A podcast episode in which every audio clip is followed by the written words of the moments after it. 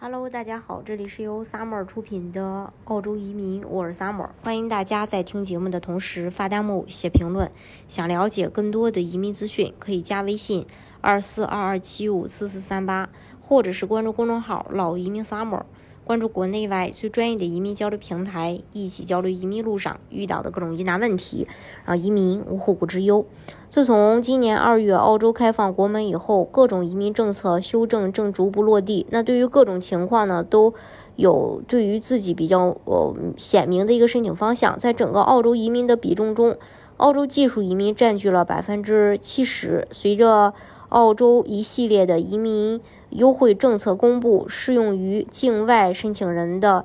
就变得这个捉襟见肘了。在日常的咨询中，若申请人有博士背景，会优先去查看澳洲全球人才 GTI 的可能性。其次呢，根据申请人的综合情况去寻找技术移民方案的突破口，在逐一排除后再落地到幺八六雇主担保永居和四八二雇主担保。但由于呃，由此可见呀。雇主担保是一个技术移民中最海纳百川的类型。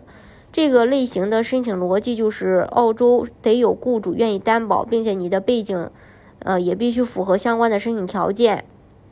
有些毕业生在这两年里积累了相关工龄，那么四八二的工签就可以发挥作用了。离澳毕业生啊走雇主担保的好处在于英语都还不错，又是呃刚回国的时间并。嗯，并不长，然后对澳洲的熟悉程度和当地的资源还是有比较高度的联系的。那么没澳洲经历的呃申请人去申请澳洲雇主担保有什么优势呢？根据这个呃调查呀，大部分对澳洲雇主担保有兴趣并且深入了解的呃这个朋友们呢，也是因为比较清晰自己知道澳洲申请就是自己去申请澳洲的境外技术移民几乎是没有可能。一方面呢，由于年龄过了三十二，失去了 U R 的加分优势，并且毕业很久了，也没有时间和精力达到英语巅峰去和澳洲毕业生拼分了。另一方面呢，工作时间长了，已经累积了不少的工作经历和社会阅历，完全是基于取长补短的逻辑，才选择了更适合自己的移民方案——雇主担保。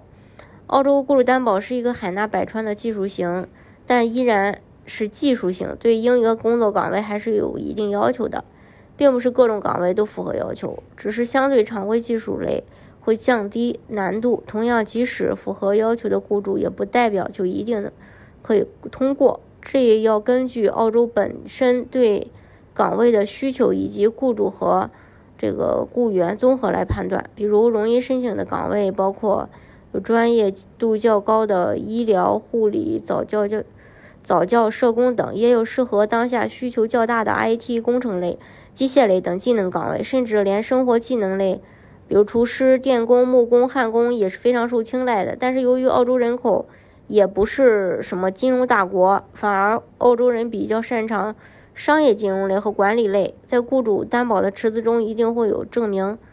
呃，会有一定的这个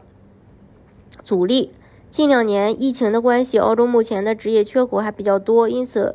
移民意愿比较明确的申请人建议不要浪费太多时间去选择一个对自己挑战较大而成功率很小的方案，要选呃合适自己的方案才是最佳的一个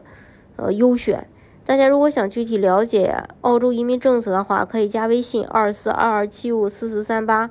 或者是关注公众号“老移民 summer”。关注国内外最专业的移民交流平台，一起交流移民路上遇到的各种疑难问题，让移民无后顾之忧。